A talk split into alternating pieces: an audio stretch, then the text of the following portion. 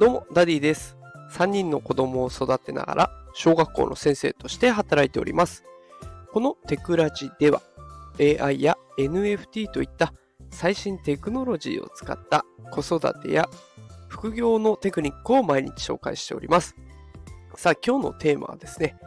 不登校特例校から学びの多様化学校へ今後はメタバース学校が増えてくるというテーマでお送りしていきます。今日は教育×メタバース。これをテーマにね、発信していこうと思います。まあ、結論ですが、タイトルの通り、この10年でメタバース空間に学校を作ることがどんどん増えることになりそうだということになっていきます。で、こう考えた理由がですね、文部科学省が、えー不登校特例校っていうのを今までね、呼んでいた学校がありまして、その名前を学びの多様化学校というものにするということで発表があったんですね。これが理由となっております。で、えーこの学びの多様化という言葉からね、メタバースで学ぶっていうこともどんどん認めて、認められてくるんじゃないかなというふうに考えたわけなんですね。まあ、今ね、紹介した不登校特例校だとか、メタバース空間での学校なんてもう聞き慣れない言葉が多く出てきますので、今日は一つずつ紹介していこうと思います。ぜひ最後までお付き合いください。それではまずはね、学びの多様化学校について紹介をしていきます。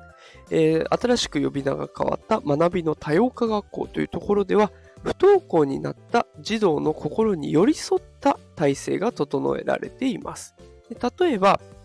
授業時数が標準よりも少なかったりとか、少人数とか個別学習みたいにクラス編成が柔軟になっていたりとか、あとは個人の目標に即した授業である総合的な学習の時間という時間が多かったりとか、あと落ち着かなくなった時のクールダウン部屋がしっかり設備として備えられていたりとか、あとは不登校に関する知識を多く持った先生がいたりとか、ね、こんなものが挙げられていきます。でもちろんね、全部の学校が全部の項目を満たしているわけではないんですけれども、子供の心に寄り添う気持ちはもうどこに行っても変わらないという学校になっていますね。で、こういった学校が生まれたのにはしっかり背景がございまして、文部科学省が例示して、あ、提示しているね、資料があって、そこで示されているんですけれども、不登校の子が年々増加しているという現状があるんです。で特にこの数年、令和に入ってからの数年の伸び率っていうのは異常にこう伸びているという状況です。で令和3年度の、えー調査が最新版なんですが、令和3年度の時点で小学校が77人に1人不登校の子がいる。中学校に至っては20人に1人もいるという状況になっています。で、こういった現状に対して、これまでの教育業界だったら、じゃあ子供をどうやって変えようかっていうことに視点が置かれていたんですけれども、今は学校をどう変えようかっていうふうに視点が変わっていったんですね。じゃあ、そこで登場してくるのが何かっていうと、メタバース学校。で、メタバース学校はじゃあ普通の学校と何が違うのか。最大の違いはアバターです。アバターっていうのはネットワーク上の自分の分身みたいな存在になっていきます。アバターだったらね、性別も年齢も国籍も何もかもが自由に設定できますから、子供たちの心を解放してくれちゃうんですね。あの、みんなの前だと恥ずかしいとか、ドキドキする不安だって考えている子がいたとしても、所詮分身がそこで喋るだけなので、メタバース空間でうまくいかないことがたとえあっても、ダメージを受けにくいんですよね。私も不登校の子をね、何人か受け持ったことがあるんですけれども、内面に抱える悩みっていうのは本当に人それぞれなんですね。深刻なダメージを負っちゃった子もいるし、なんとなく行きたくないっていう子もいるし、集団が苦手だっていう子もいるし、もうその子に合ったフォローが必要になってきます。で、そんな状態の子がね、学校に行くってなった時に、それってすごく大きいハードルなんです。ね、そのハードルを下げてくれるのがアバターになるんです。偽物の自分を作り出すことで、新しい場所に一歩踏み出す勇気をもらえるんですね。で、私自身はあの受け持ったクラスの子みんなをね、メタバース空間に連れて遊んでみたことがあるんですね。で、みんなアバターに変身すると、え、あなた誰？みたいな。それいいね。どうやって作ったの？みたいな。そんな会話が自然と始まっていきます。で、メタバース空間だと元の人間っていうのは全然関係なくて、アバターにしか、アバターしかもう見てないんですね。これから、これだったら不登校だけじゃなくてね、老若にゃんにょ、老若男女、国籍問わずね、偏見もなく誰もが一人の人として見てもらえる。で、そんな可能性が結構あるんじゃないかなと思っています。で、今実際にメタバース空間に学校を作ってみているっていうところもあって、VR チャットっていうサービスを使った私立 VRC 学園だったかな。ね、そういった名前の学校も実際あるんですね。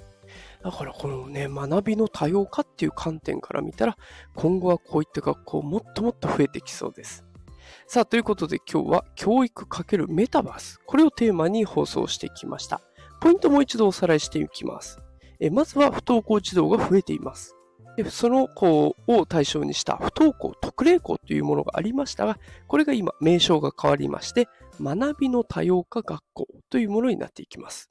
で、この学びの多様化っていうのがキーワード。ここからメタバース学校っていうのもあるあり得るよなというところのお話です。メタバース学校最大のメリットはアバター。アバターにすると年齢も性別も国籍もこれまでの経歴何もかもが関係なくなるんですね。そして心のハードルが下がってくるというようなものになっていました。もうね、これだけ不登校が増えている時代なので、学校の体制はもっとね、きっとスピード感増して変わっていきます。メタバース学校が一般的になるっていうのももう時間の問題かなというふうに私は考えておりますが、皆さんはどう思いますでしょうか？さあ、ということで今日はね、あのメタバース学校について話をさせていただきました。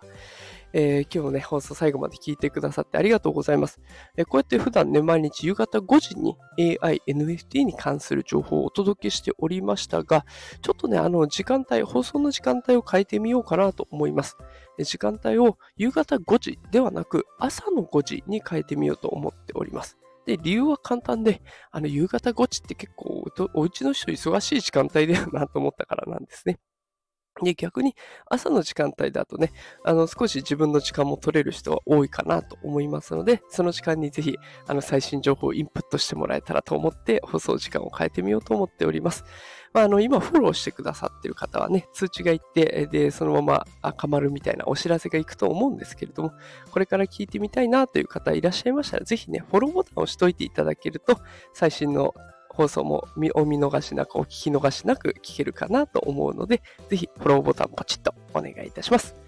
さあ、それでは今日も最後まで聞いてくださってありがとうございました。働くパパ、ママを応援するダディがお送りしました。それではまた明日朝5時にお会いしましょう。それではまた明日。さよなら。